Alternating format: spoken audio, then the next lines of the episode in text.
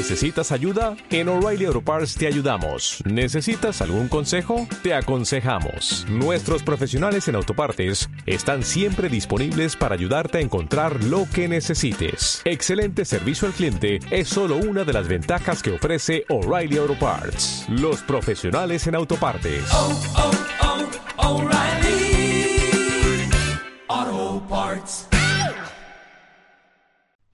Es un pequeño gran disco original de Walt Disney y yo soy la narradora de cuentos de Disneylandia.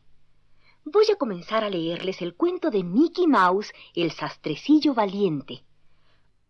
Empecemos ahora.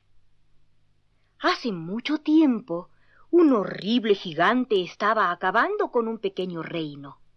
El rey, buscando la forma de matar al gigante, ofreció una gran recompensa a quien pudiera acabar con él. La gente del reino ansiaba que capturaran al gigante, pues estaba acabando con sus cosechas y sus hogares, y pasaban todo el día hablando del peligroso gigante. Mickey Mouse, el sastre del pueblo, no tenía tiempo de pensar en gigantes, solo pensaba en las moscas que lo molestaban.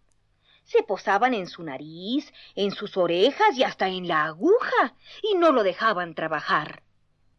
Día no quiso aguantarlas más. Tomó dos matamoscas y ¡zas! Siete moscas cayeron al suelo. ¡Maté siete de un solo golpe! gritó Mickey encantado de su hazaña. Abrió la ventana y al primero que pasó le dijo Yo maté siete de un solo golpe. Aquel hombre venía pensando en el gigante y creyó que eran siete gigantes los que había matado Mickey.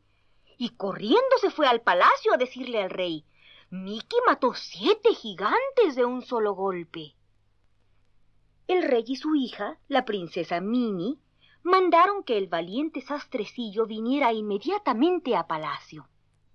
Yo esperaba que el héroe fuera más grande, dijo el rey al ver a Mickey. Debe ser muy valiente para haber matado siete gigantes de un solo golpe. ¿Gigantes? dijo Mickey, quien no pudo decir más por el susto que llevó. El rey le dijo Si logras capturar al malvado gigante, no solo te daré riquezas, sino la mano de mi hija, la princesa.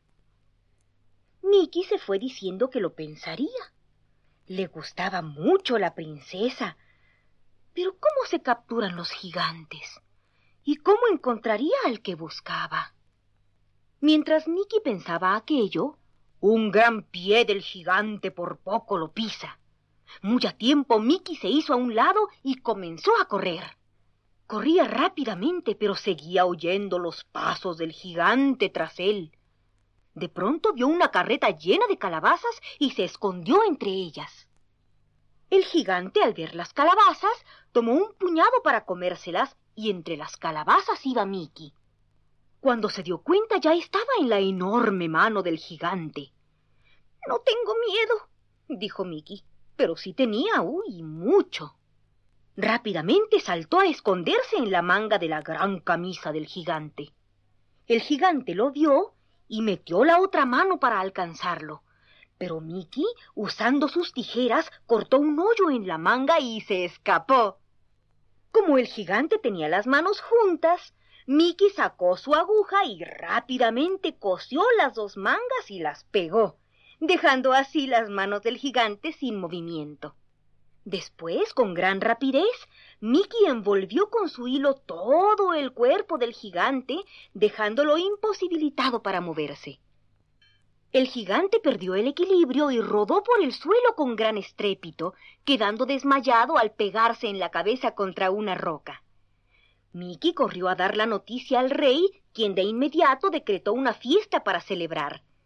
Los resoplidos del gigante se aprovecharon para hacer girar la maquinaria del carrusel. El rey y todo su pueblo estaban felices, lo mismo que Mickey con su princesa.